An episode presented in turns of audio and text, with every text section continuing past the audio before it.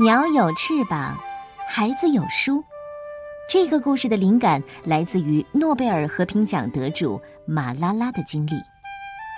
故事的名字叫《鸟儿在唱歌》，作者西班牙的马尔帕冯以及冯利亚西隆，由广西师范大学出版社出版。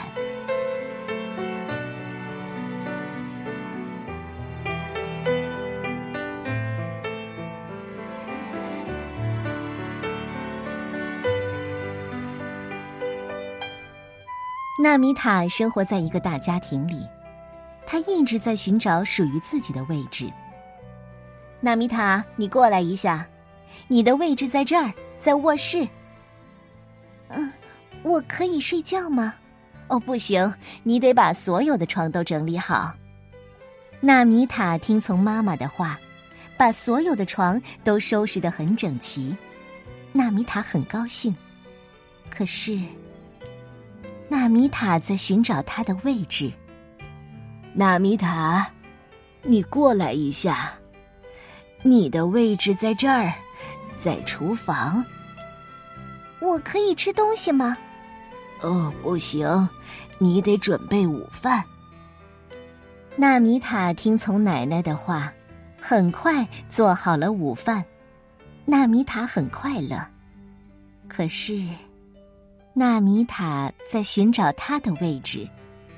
纳米塔，你过来一下，你的位置在这儿，在弟弟和妹妹的旁边。我可以玩吗？不行，你得看着他们。纳米塔听从爸爸的话，把小家伙们照顾的很好。纳米塔很幸福，可是，纳米塔在寻找他的位置。纳米塔，你过来一下，你的位置在这儿，在外面。我可以找我的朋友吗？哦，不行，你得把这周的食物和生活用品买回来，快去。纳米塔听从姑姑的话，去集市买了整整一篮东西，什么也没落下。纳米塔一切都照做了，可是，纳米塔在寻找他的位置。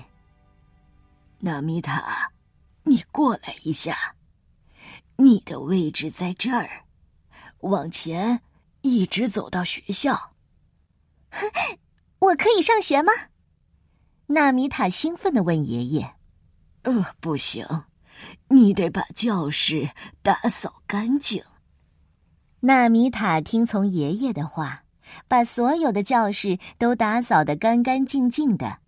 他现在已经精疲力尽了，便从书柜里抽出一本书，坐下读了起来。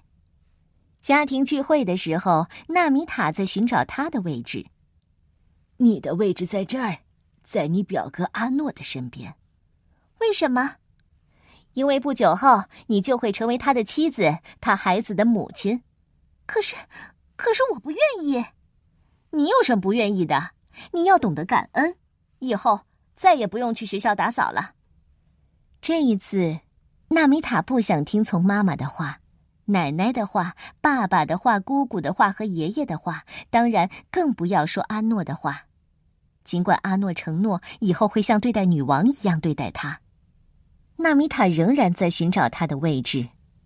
突然，他听到一个声音说：“你的位置在这儿，在学校。”我要继续打扫卫生吗？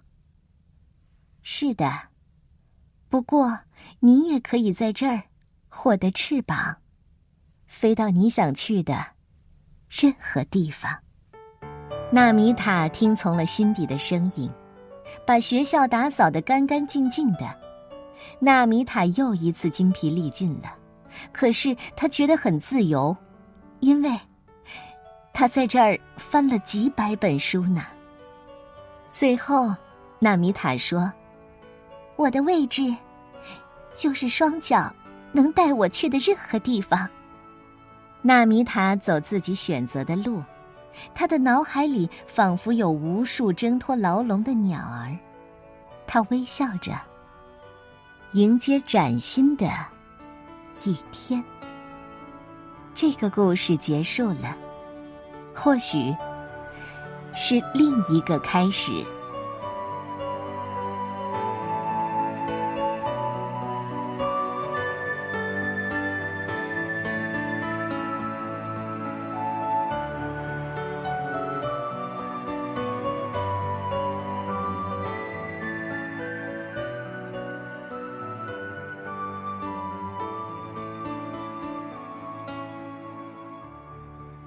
鸟儿在歌唱的故事发生在一处相对稳定和开明的穆斯林地区，那里有良好的居住条件、和睦的家庭关系、充足的食物，成年女性可以穿彩色的衣裙，只戴头巾，不需要蒙面。女性的地位一直属于服务者和服从者。这样的环境使得纳米塔一生都没有办法为自己而活。但是纳米塔希望过怎样的生活呢？不过是能满足睡觉、吃饭、交朋友、读书这些基本需求的生活。可是，在这个故事里，我们看到的是，他每天被要求收拾房间、做饭、看管弟弟和妹妹、采购日用品等等。尽管这是一个沉重的生活，但是我们看到纳米塔的乐观。勇气和坚持，为这个世界带来的色彩。这个故事需要小朋友们和爸爸妈妈好好的讨论讨论。